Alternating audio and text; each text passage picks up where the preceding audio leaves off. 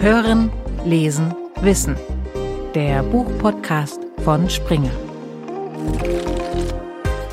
Herzlich willkommen zu einer neuen Folge von Hören, Lesen, Wissen. Mein Name ist Tobias Rohr und ich freue mich sehr, dass Sie wieder mit dabei sind.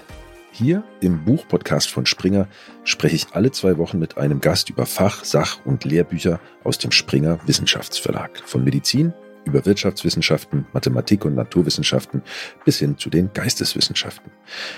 In dieser Folge widmen wir uns einem Werk aus den Wirtschaftswissenschaften und das tue ich gemeinsam mit dem Autor dieses Buches, Professor Joachim Weimann. Herr Weimann, ich freue mich sehr, dass Sie heute bei mir im Podcast sind. Herzlich willkommen. Ich danke Ihnen, Herr Rohn. Herr Weimann, inwiefern sind Sie denn mit Ihrem Buch vom Politikberater zum Berater Rat und fassungsloser Bürger geworden? Ja, das ist eigentlich eine sehr gute Beschreibung ähm, dieses Berater von Rat und fassungslosen Bürgern. Ähm, wir müssen uns darüber klar sein, dass in einer Demokratie natürlich letztendlich die Bürger und Bürgerinnen eines Landes bestimmen, was die Politik tut. Ähm, die Politik kann in einer Demokratie nicht äh, einfach machen, was sie will. Sie ist letztendlich an das gebunden, was aus der Bevölkerung äh, kommt, was dort gefordert wird. Das sehen Sie beispielsweise ganz schön an dem Beispiel der letzten Landtagswahlen. Da wurde klar, die Migrationsfrage ist eine wichtige Frage für die Menschen. Das brennt ihnen auf den Nägeln. Und nachdem das so klar geworden ist durch diese Wahl, haben die Parteien ziemlich schnell und ziemlich flugs ihre Positionen überarbeitet, hm. vieles über Bord geworfen, was bis dahin galt. Das ging quer durch alle Parteien. Das heißt, sie haben sich sofort angepasst an das, was sie wahrgenommen haben als die gerade gültigen Narrative der Bürger des Landes. Und wenn das so ist, dann ist es natürlich auch wichtig, dass die Menschen in diesem Land eine Idee davon haben, ein Verständnis davon haben, wie das eigentlich alles funktioniert. Wie kommt es, dass bestimmte Themen wichtig werden, andere nicht wichtig sind und vor allen Dingen, wie müssen wir uns das vorstellen, dass die Menschen, die letztendlich entscheidend sind, also die Bürgerinnen und Bürger, sich informieren oder informiert sind über das, was sie da bestimmen? Und das ist, glaube ich, ein ganz wichtiger Punkt, den man wissen müsste und deswegen dieses Buch.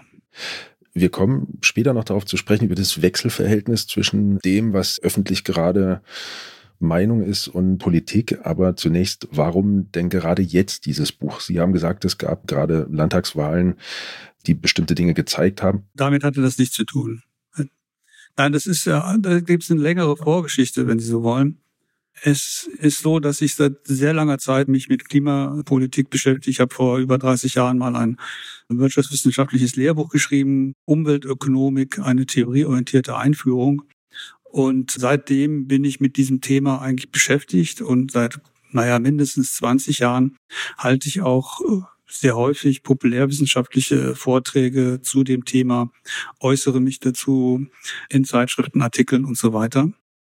Und es ist mir ganz, ganz oft äh, so gegangen, dass Menschen nachher zu mir kamen, nach Vorträgen beispielsweise, und mich gefragt haben, wieso steht das, was Sie uns jetzt hier erzählt haben, eigentlich nicht in den Zeitungen und warum berichten uns Politiker nicht darüber? Und ich habe dann immer versucht, es zu erklären, aber um ehrlich zu sein, eine richtige, wirklich überzeugende Erklärung hatte ich auch nicht. Und dann habe ich irgendwann angefangen, darüber ein bisschen näher nachzudenken, ja, warum ist das eigentlich so? Was sind die tieferen Gründe dafür? Und das Ergebnis dieses Nachdenkens, das habe ich dann in dieses Buch gepackt. Mhm. So ist dieses Buch entstanden und mir ist einfach klar geworden, dass die Mechanismen, die wirksam sind, wenn es darum geht, Menschen zu informieren und Politik letztendlich durchzusetzen, gewisse Gefahren für unsere Demokratie beherbergen und dass man die aufdecken muss und zur Diskussion stellen muss und darüber nachdenken muss, wie man da weiterkommt, weil ich sonst glaube, dass unsere Demokratie ernsthaften Gefahren entgegensteuert. Hm. Diese einfachen Erklärungen, die in der Politik eben oftmals wohlfeil sind, ähm, die haben eine sehr, sehr große Anziehungskraft. Das beschreiben Sie auch in Ihrem Buch. Und das erklären Sie dort, wie Sie schon angedeutet haben, warum das ist, beziehungsweise versuchen Sie es zu erklären. Können Sie uns einen Einblick in diese Erklärung geben, ein bisschen detaillierter? Ja, also man muss sich die Frage stellen, äh, Menschen, die in einer Demokratie leben und die irgendwann zur Wahl gehen, zu verschiedenen Wahlen, Kommunalwahlen, Landtagswahlen, Bundestag, Europa und so weiter. Wie kommen die zu einer Überzeugung? Wie kommen die zu einer Überzeugung, die sie dann dazu bringt, für eine bestimmte Partei äh, ihre Stimme abzugeben? Darüber habe ich nachgedacht und ich bin dabei auf die Psychologie gestoßen, die uns sagt, dass Menschen über etwas verfügen, was die Psychologen den Sense-Making-Trieb nennen. Dieser Sense-Making-Trieb ist extrem wichtig für das, was sich bei uns politisch tut. Denn dieser Trieb, der wohnt in uns und der zwingt uns dazu, eine Erklärung zu finden für das, was um uns herum passiert. Das ist der Sense-Making-Trieb.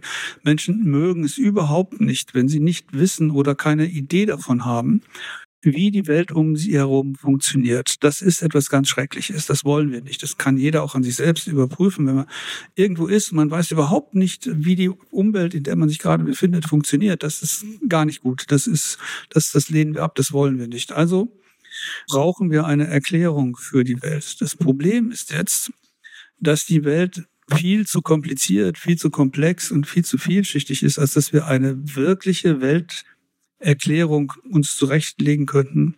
Das klappt nicht. Wir sind nicht in der Lage, ein wirkliches Weltverständnis zu erlangen. Das geht nicht. Außerdem haben wir, wenn es um Politik geht, auch gar keinen Anreiz, das zu tun. Denn bei Politik geht es um öffentliche Güter. Das bedeutet, der Einfluss, den ich als einzelner Mensch auf politische Entscheidungen habe, ist praktisch null. Also warum soll ich mich großartig informieren, da Kosten auf mich nehmen, Zeit investieren etc. Ob ich gut informiert zur Wahl gehe oder nicht, meine Stimme ist trotzdem praktisch, äh, hat praktisch ein Gewicht von null. Das heißt, es gibt keinen richtigen Anreiz, mich zu informieren. So, das bedeutet aber zusammengenommen, dass wir zwar diesen Sense-Making-Trieb in uns haben und Psychologen sagen, der ist mindestens so stark wie der Trieb, äh, wie der Sexualtrieb oder der Trieb, Hunger zu stillen aber diesen Trieb nicht wirklich befriedigen können. Das heißt, wir brauchen eine Art Ersatzbefriedigung. Und diese Ersatzbefriedigung, die besteht darin, dass wir nicht die Welterklärung suchen, also die richtige, sondern uns mit einer zufrieden geben. Und die muss nur uns selbst überzeugen. Das ist hinreichend. Sie muss uns ein, ein Bild davon geben, wie die Welt funktioniert. Und wenn dieses Bild auch falsch ist und wenn es auch noch so simpel ist und übersimplifiziert, Hauptsache, es liefert uns eine Erklärung, mit der wir uns selbst zufrieden geben können.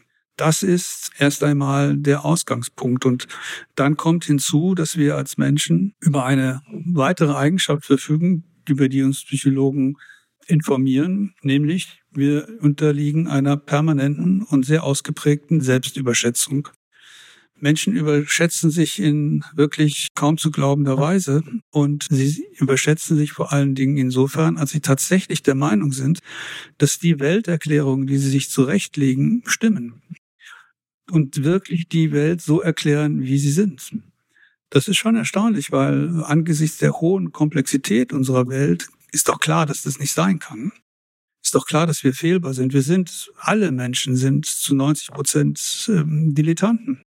Also wieso sollten wir verstehen, wie die Welt funktioniert? Wir müssten da extrem demütig sein und sagen, ja, ein bisschen was weiß ich, aber das meiste eben nicht. Das, was ich wissen könnte, ist ein, ein Meer und ich habe nur einen Becher, den ich da reintunken kann. Das finden wir aber nicht befriedigend, das machen wir nicht, sondern wir glauben, dass die Erklärung, die wir gefunden haben, richtig ist. Und ja, damit haben wir die Voraussetzungen dafür, dass Menschen sich mit einfachen Erklärungen zufrieden geben können und dass damit auch die Politik die Möglichkeit hat, mit sehr einfachen Erklärungen Menschen von sich und ihren Programmen zu überzeugen. Das ist die Voraussetzung dafür, dass uns einfache Narrative regieren können die können das wirklich, weil wir einerseits danach suchen und andererseits daran glauben, weil wir uns zu sehr überschätzen. Ja. Sie haben jetzt ja gerade schon ähm, Theorien aus der Psychologie ähm, ins Feld geführt. Eventuell können Sie Ihre Thesen ja auch sogar empirisch stützen. Ich sage das deswegen, weil Sie als Wirtschaftswissenschaftler einen Schwerpunkt in der experimentellen Wirtschaftsforschung haben und Sie haben sogar auch zwei Jahre lang als Mitglied des Direktoriums des Center for Behavioral Brain Sciences an der Uni Magdeburg gearbeitet. Da geht es um Verhaltens- und Kognitionswissenschaften. Also gibt es da empirische Belege, ist unser Bedürfnis nach einfachen Erklärungen am Ende sogar im Gehirn verankert? Ja, das ist genau das, was uns die Psychologen sagen und das ist auch experimentell sehr gut nachgewiesen. Hm. Auch die Mechanismen, die dazu führen, dass, dass wir in der Lage sind, an so einfache Lösungen zu glauben und die für uns wirklich, äh, die so zu schützen, dass es bei diesem Blau Glauben auch bleiben kann. Diese Mechanismen sind auch sehr gut erforscht und, und verstanden. Neben der Selbstüberschätzung, die eine ganz wichtige Rolle spielt, dabei gibt es so Sachen wie Informationsvermeidung. Ja. Also Menschen neigen dazu, und da gibt es wunderbare Experimente, die das zeigen, Informationen, die ihren Überzeugungen oder auch ihren Interessen entgegenstreben stehen könnten, die sie also daran hindern, ihre Überzeugungen zu behalten oder ihre Interessen zu verfolgen, einfach zu ignorieren. Hm. Die vermeiden sie bewusst. Ich lese nicht die Zeitungen, von denen ich erwarten kann, dass da Dinge drinstehen, die mit meiner Überzeugung nicht, nicht übereinstimmen. Das tue ich nicht. Die vermeide ich von vornherein. Das ist ein gut dokumentiertes Phänomen. Anderes Phänomen ist Gruppendenken. Also es gibt sehr gute Belege und auch experimentelle Untersuchungen, die zeigen, dass Menschen dazu neigen, einer Gruppe gewissermaßen so eine Art eigenständiges Wissen zuzuschreiben. Was dann dazu führt, dass alle in der Gruppe eigentlich sehr, sehr wenig wissen, aber alle fest daran glauben, dass die Gruppe recht hat. Ja. Das ist in, in der Tat ein Phänomen, das man wissenschaftlich sehr gut äh, verstehen und untersuchen kann und das sehr ausgeprägt ist. Und wenn Sie das jetzt kombinieren mit Informationsvermeidung oder was auch eine Rolle spielt, so dass wir einem Confirmation Bias, das heißt, ich habe so einen Filter, der lässt nur Dinge durch, die meine Überzeugung bestätigen, alles andere wehrt er ab. Wenn Sie das mit dem Gruppendenken tatsächlich verbinden, dann kommen Sie ganz schnell dahin, dass Sie eine Erklärung haben dafür, warum es diese Meinungshäfen gibt, diese hm. Bubbles, diese hm. Echokammern und all das, was wir so äh, auch diskutieren. Also Räume, in denen sich Menschen aufhalten, nicht physisch, aber mhm. doch gewissermaßen virtuell. Es findet ja meistens auch im Internet statt. Und in denen sie ihre Narrative, die sie als Überzeugung mit sich herumtragen, gesichert haben und weiter festigen. Mhm. Das ist eine gute Erklärung, die wir da parat haben, eine wissenschaftliche Erklärung für das, was in vielen Teilen der Bevölkerung passiert. In manchen Ländern, wie beispielsweise in den USA, noch viel ausgeprägter als bei uns, aber wir sind da auf einem ich will nicht sagen guten Weg, aber doch auf einem Weg, äh, das zu kopieren, was die Amerikaner schon länger tun. Kommen wir da doch mal auf einen anderen Punkt aus Ihrem Buch zu sprechen. Sie reden darin über eine gewisse Sprachlosigkeit, obwohl, wie wir gerade schon gehört haben, eigentlich wahnsinnig viel geredet wird, ähm, im Internet zum Beispiel über eine Sprachlosigkeit, die momentan in der gesellschaftlichen Kommunikation herrscht. Also da geht es um einen bloßen Austausch von Formeln und Bekenntnissen, die keinen Beitrag zur Bildung eines gesellschaftlichen Konsenses leisten können, weil sie einfach bedeutungslos geworden sind. Die Kategorien links und rechts, also politisch links und politisch rechts zum Beispiel, sind Ihrer Meinung nach immer schlechter anwendbar. Was genau meinen Sie denn mit dieser Sprachlosigkeit? Naja, ich äh, habe mir die Frage gestellt, warum ähm, haben wir eigentlich früher, jedenfalls so mm, gefühlsmäßig, dieses Problem der politischen Kommunikation besser gelöst bekommen als heute. Und ich glaube, dass man das folgendermaßen erklären kann. Wir hatten nach dem Krieg lange Zeit in Deutschland eine extrem stabile politische Situation. Bis weit in die 2000er Jahre hinein haben uns Regierungen regiert, die nur aus drei Parteien gebildet wurden. Es war extrem stabil. Und wir sind gut damit gefahren. Ich meine, wir haben sehr vieles erreicht in Deutschland. Wir haben nicht nur Wachstum, Wohlstand und Einkommen generiert in einem kaum zu glaubenden Ausmaß. Wir haben auch so etwas wie soziale Sicherung hergestellt. Wir haben viele gute Antworten auf soziale Fragen gefunden. Wir haben auch viele gute Antworten auf ökologische Fragen gefunden, vor allen Dingen wenn es um die lokalen ökologischen Probleme geht. Das haben wir relativ gut gelöst. Und vieles andere haben wir auch gut hinbekommen. Die Frage ist, Warum eigentlich? Da gibt es natürlich mehrere Gründe, aber das stabile politische System ist ganz sicher auch ein wichtiger Grund gewesen. Und warum war das so stabil? Ich glaube, dass es deswegen stabil war, weil wir ein sehr gut funktionierendes System der Komplexitätsreduktion hatten. Und das bestand in der weltanschaulichen Orientierung, gewissermaßen in dem Links-Rechts-Schema, das wir benutzt haben, um uns selbst politisch zu charakterisieren. Man kann sich das so vorstellen wie eine Gerade, Ganz links sitzen die extremen Linken, ganz rechts die extremen Rechten und dazwischen ordnet sich alles politisch ein. Und was links und was rechts ist, das war schon sehr gut bekannt. Man wusste, linke Parteien sind eher für mehr Demokratie und vor allem mehr Umverteilung. Rechte Parteien sind eher für Wettbewerb und Familie und solche Dinge. Das war alles ziemlich klar geregelt. Und dazu kommt, dass die Probleme, die politischen Probleme, die gelöst werden mussten, waren überschaubar. Die waren relativ klar definiert. Es waren nicht so ganz viele, aber große und, und schwer zu lösende Probleme. Da ging es um soziale Fragen, da ging es um Fragen der Mitbestimmung, da ging es um Fragen der Emanzipation, da ging es um Fragen der Umverteilung. Aber das war ein relativ überschaubares Programm an politischen Aufgaben, die bewältigt werden mussten. Bis hin zur Außenpolitik.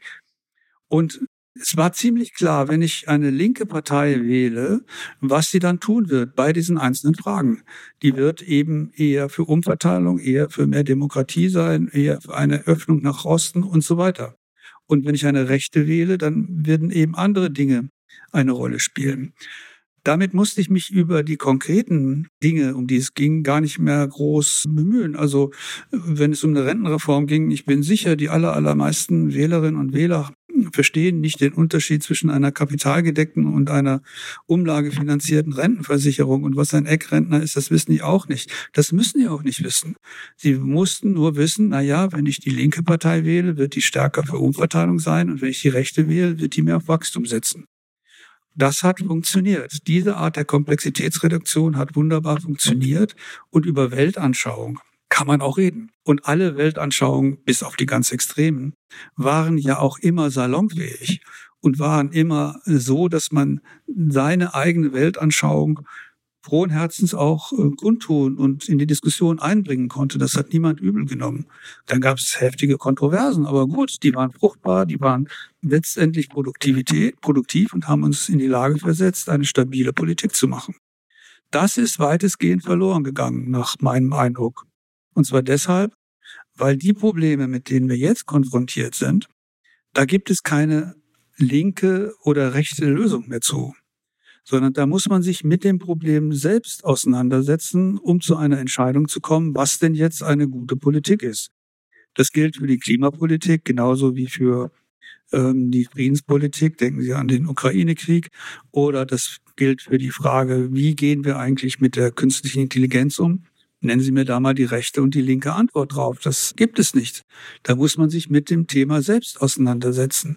Und damit ist dieser wunderbare Komplexitätsreduktionsmechanismus, den wir mal hatten, der ist leider perdu. Und jetzt haben wir das Problem, dass Menschen abstimmen über Politiken, die ganz zentrale Fragen betreffen und mehr oder weniger orientierungslos sind. Denn was eine gute Klimapolitik ist, das ist den meisten relativ schleierhaft. Und wie man mit KI umgehen soll, genauso. Trotzdem müssen sie darüber abstimmen. Und das ist das Problem.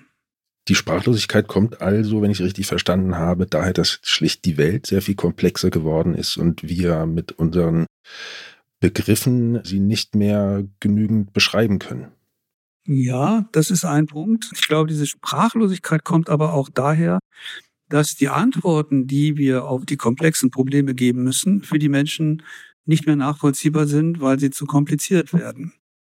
Und dann kommt man auf andere Antworten, auf sehr einfache, mhm. manchmal triviale, manchmal naive. Und damit setzt man sich unter Umständen außerhalb des allgemeinen Konsenses.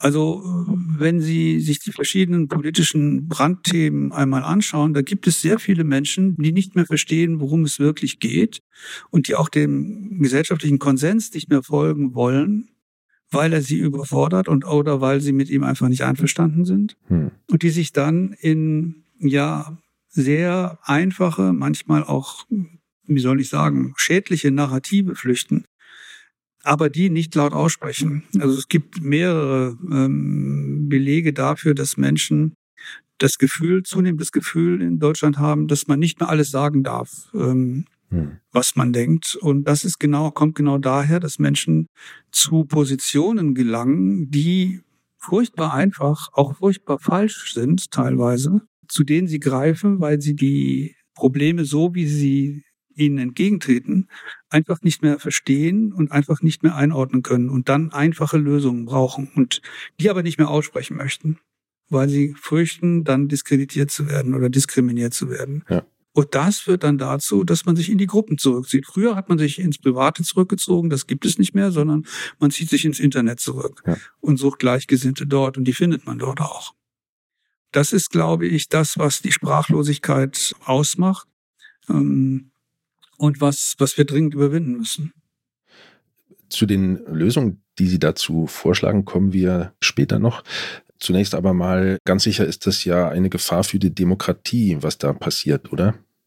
Ja, das ist genau der Punkt auch und auch der Grund, warum ich im Untertitel meines Buches äh, geschrieben habe, wie die leichten Lösungen unsere Demokratie bedrohen. Das tun sie nämlich. Es ist ja so, dass wir wieder in Situationen sind, und das wird sich wahrscheinlich auch nicht ändern, in denen wir politisch über sehr, sehr wichtige Entscheidungen beraten müssen und sehr wichtige Entscheidungen treffen müssen, die für die Zukunft unseres Landes und auch für die Zukunft unserer Gesellschaft und Demokratie große Bedeutung haben. Und wenn die von schlecht informierten Mehrheiten getroffen werden, die an einfache, aber falsche Narrative glauben, dann kann das sehr schlechte und sehr schlimme Konsequenzen haben kann dazu führen, dass, dass wir vieles von dem verlieren und zerstören, ohne es zu wollen, aber mhm. gewissermaßen bei Accident, was wir uns aufgebaut haben in den letzten 70 Jahren. Und ähm, das muss man verhindern. Man muss wieder zu einer deutlich stärker an den wahren Problemen und an dem besten Wissen, dass wir zur Problemlösung zur Verfügung haben, orientierten Diskussion zurückkommen. Und ähm, dann können wir da auch vielleicht wieder ein Stückchen weiterkommen. Aber ähm, wir müssen uns mit der mit dem Problem auseinandersetzen, dass wir die stabilen Situationen, die uns das alte System, das alte Links-Rechts-Denken gebracht hat, nicht mehr rechnen können, dass das weg ist und dass wir etwas Neues brauchen und dass im Moment dieses Neue eigentlich eher eine chaotische Situation ist, als eine, von der wir sagen könnten, na ja, das wird schon gut gehen. Ähm, ich bin da ein bisschen pessimistisch im Moment der öffentliche Diskurs, der wird ja natürlich von Politikern und Medienschaffenden auch geführt. Das sind Gruppen, die eine Zielgruppe haben, ein Publikum haben.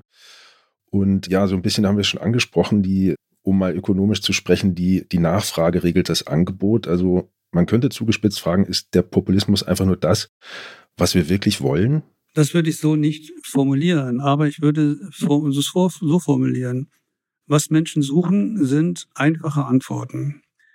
Einfach in dem Sinne, dass sie verstehbar sind. Wir brauchen Narrative, das ist überhaupt keine Frage. Hm. Wir brauchen einfache Geschichten, die uns erklären, wie die Welt funktioniert.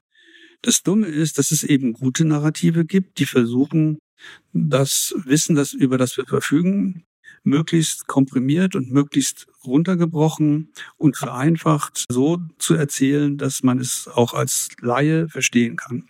Aber es gibt eben auch schlechte und sehr schlechte äh, Narrative, die das genau nicht versuchen, sondern die Narrative benutzen, um Menschen zu manipulieren, um Wahlerfolge zu realisieren, Machterhalt zu betreiben. Und es gibt wirklich hässliche äh, Narrative, die Menschen dazu verführen, ganz schlimme Dinge zu tun. Denken Sie an unsere eigene Geschichte, das Narrativ vom Volk ohne Boden, von der jüdischen Weltverschwörung. Das waren ja sehr, sehr simple und einfache Geschichten, die aber katastrophale Folgen hatten. Oder denken Sie an das Narrativ Putins, wenn er über die Ukraine spricht. Oder, oder, oder. Da gibt es Beispiele in der Weltgeschichte, die zeigen, dass sehr schlechte Narrative sehr, sehr wirksam sein kann und sehr, sehr großes Unheil und Unrecht bringen können. Das Problem ist also, unter den Narrativen, die angeboten und kreiert werden, diejenigen herauszufinden, die gut sind. Das ist das Problem. Und ich glaube nicht, dass Menschen nach Populismus suchen, weil sie sich den wünschen, sondern es ist einfach so, dass Populisten beim Anbieten von Narrativen einen Vorteil haben. Sie tun sich leicht damit, einfache Geschichten zu erzählen, weil sie sich nicht an die Wahrheit binden müssen. Jemand, der ein gutes Narrativ erzählen will, der muss sich äh, an das halten, was die Wahrheit ist, an die Fakten, an die Evidenzen, an die empirischen Tatsachen. Ein Populist muss das nicht. Der erzählt einfach das, was ihm gerade nützlich ist. Und wenn etwas anderes nützlich ist, dann erzählt er eine etwas andere Geschichte. Und er ist damit im Vorteil gegenüber denjenigen, die sich immer an die Wahrheit halten müssen. Das verschafft den Populisten die Möglichkeit, erfolgreiche Narrative zu erzählen. Hm. Und die Leute für sich zu gewinnen. Also Menschen suchen nicht den Populismus, das glaube ich nicht. Sie suchen hm. einfache Erklärungen und die liefern ihnen die Populisten und können sie ihnen besser liefern als die, die es ernst meinen mit dem äh, Wohlergehen der Menschen. Jetzt haben Sie ja eingangs gesagt, dass Sie die Menschen dahingehend ermächtigen wollen oder ist vielleicht zu viel gesagt, mit ihrem Buch jedenfalls beraten wollen, diese Prozesse zu erkennen und zu durchschauen, vielleicht wie solche Narrative gemacht werden, warum sie so gemacht werden, um dann besser eine Wahl zu treffen. Sie stellen in Ihrem Buch also Mittel und Wege vor, durch die die Gefahr der einfachen Lösung für die Demokratie gebannt werden können. Wie, wie sehen die denn aus? Also das ist gar nicht so einfach, aber ich will Ihnen eine kleine Anekdote erzählen. Ich habe das Buch mal bei einer Lesung vorgestellt und ähm, dann meldete sich jemand in der Diskussion und hat mich gefragt, wie erkenne ich denn jetzt ein gutes Narrativ oder wie erkenne ich ein schlechtes Narrativ? Hm. Und das ist eine gute Frage, weil darum geht es genau. Wir müssen die Kompetenz bekommen, ein gutes von einem schlechten Narrativ unterscheiden zu können. Das ist für den Einzelnen sehr schwierig, weil ob jetzt etwas, was mir erzählt wird, tatsächlich sich auf das beste verfügbare Wissen stützt oder frei erfunden ist, das zu überprüfen ist mitunter gar nicht so einfach. Und da müsste ich viel Mühe drauf verwenden. Aber genau dafür haben Menschen ja, habe ich eingangs versucht zu erklären, keinen keinen Anreiz, weil was nützt es mir, wenn ich gut informiert bin über die Frage, was die beste Klimapolitik ist? Deshalb brauchen wir Institutionen, die die Menschen dabei unterstützen, das zu entscheiden, was ein gutes und was ein schlechtes äh, Narrativ ist. Und an der Stelle muss ich leider ein bisschen pro domo reden, weil welche Institution, welche gesellschaftliche Institution könnte besser geeignet sein, Auskunft über die Qualität von Narrativen zu geben als die Wissenschaft. Und zwar die Wissenschaft, die nicht irgendeinem partikularen Interesse unterworfen ist, eines Auftrages, den sie zu erfüllen hat, vom Staat oder von äh, NGOs oder von kommerziellen Interessen oder was auch immer oder politischen Interessen. Durch äh, Fördermittel. Fördermittel, aber auch direkte Auftragsforschung oder hm. die vielen Institute, die es gibt, die sich einem bestimmten Ziel verschrieben haben, nicht äh, ob das jetzt die Energiewende ist oder hm. ähm, die Förderung des, des, des Nikotingebrauchs. Also das, da gibt es ja eine riesen Bandbreite. Hm. Nein, wir brauchen Wissenschaft, die nur der Wahrheit verpflichtet ist. Und das ist die Wissenschaft, die eben in den staatlich finanzierten Forschungsinstitutionen, Universitäten, Hochschulen und so weiter stattfindet. Und ähm, die ist nicht perfekt, mein Gott, dann gibt es auch jede Menge zu kritisieren und, und da passieren auch viele Fehler und ähm, Dinge, die anders laufen, bess besser laufen sollten. Das ist völlig klar. Aber es ist mit Abstand immer noch die beste Institution, die wir haben, wenn es darum geht, gute von schlechten Narrativen zu unterscheiden. Darauf müssen wir stärker bauen. Dummerweise ist im Moment die Situation aber so, dass bei der Politikberatung die Politiker sich aussuchen, wer sie berät. Und das schafft natürlich Raum für interessengeleitete Beratung. Hm. Und äh, das muss aufhören. Das ist eine zentrale Forderung, die ich in meinem Buch aufstelle. Mhm. Ich bin der Meinung, dass die Wissenschaft selbst, die wissenschaftlichen Gemeinschaften tatsächlich festlegen müssen, entscheiden müssen, wer die Politik berät. Und dabei darf es dann nicht um irgendwelche nicht fachlichen Dinge gehen. Da muss die, die Exzellenz entscheiden, die Expertise entscheiden, die Persönlichkeit entscheiden, sonst nichts. Und die Besten müssen dann zur Politikberatung herangezogen werden.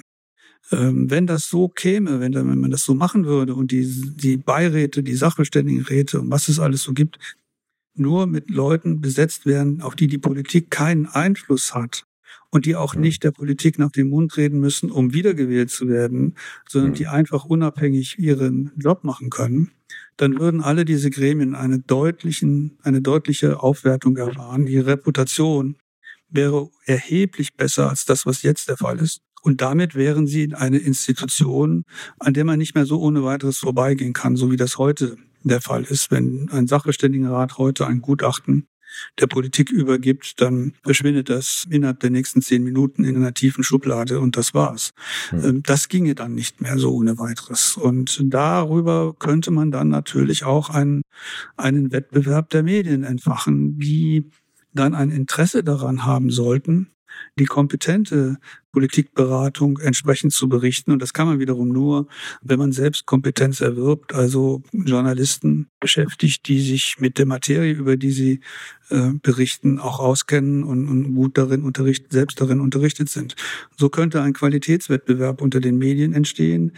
Und das alles würde dann insgesamt in einer äh, schönen Medienwelt, wie ich sie mir vorstelle, mhm. dazu führen, dass Menschen die Gelegenheit hätten, sich besser, viel besser darüber zu informieren, was ist denn jetzt ähm, eigentlich ähm, die beste Entscheidung, die wir treffen können.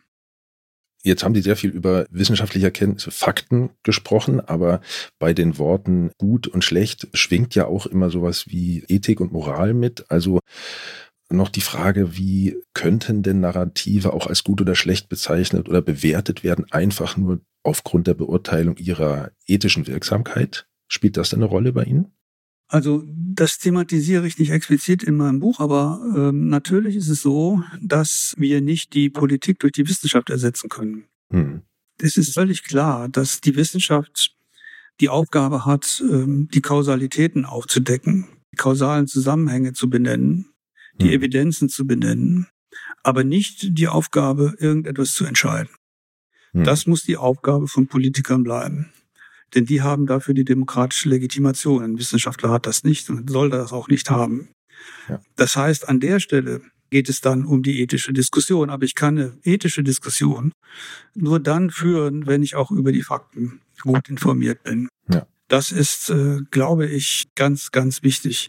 Und diese Voraussetzung für eine sinnvolle ethische Diskussion, die sehe ich im Moment nicht erfüllt. Hm. Wir werden im Moment durch sehr viele, sehr zweifelhafte Narrative regiert.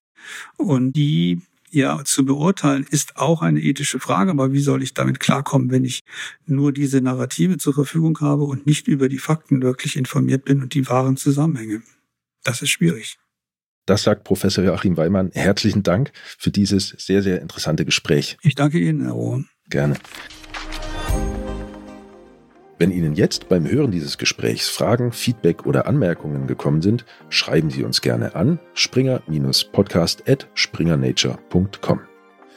Bevor ich mich verabschiede und wir uns hoffentlich zur nächsten Buchbesprechung in zwei Wochen wieder hören, dann geht es um das Buch Wahlrecht auch für Kinder von Johannes Giesinger, hören wir doch zusammen rein in einen Auszug von Einfach zu einfach, wie die leichten Lösungen unsere Demokratie bedrohen.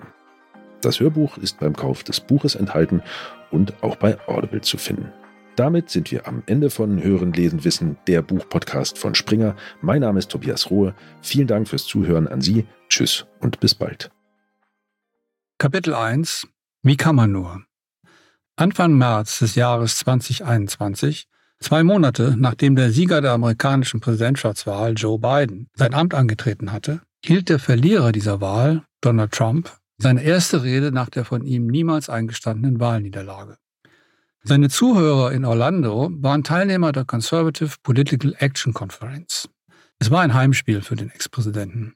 Er nutzte es, um zu wiederholen, dass er die Wahl nicht verloren habe, dass alles ein Komplott der Demokraten sei dass der neue Präsident die USA in den Kommunismus führen werde und dass die Republikaner, die gewagt hatten, ihn zu kritisieren, Renos, Republican in Name Only, seien. Jede einzelne dieser Aussagen lässt sich relativ einfach als eine schlichte Lüge entlarven. Es war wie immer. Trump log sich die Welt so zusammen, wie sie für ihn sein sollte und wie er sie sehen will. Man kennt das. Wir, die gut gebildeten und ebenso gut informierten Mitteleuropäer, wissen, dass es sich so verhält. Und wie in den vier Jahren zuvor schauen eben diese Mitteleuropäer über den Atlantik und fragen sich fassungslos, wie es sein kann, dass diesem Mann Tausende fanatisch Beifall spenden und ihn als ihren Helden feiern. Wir wissen, das ist keine kleine Minderheit verwirrter Menschen. Nein, Trump kann sich nach wie vor auf eine breite Basis stützen, die 30 bis 40 Prozent der amerikanischen Wähler umfasst. Wir wissen das und wir fragen uns, wie können sie nur?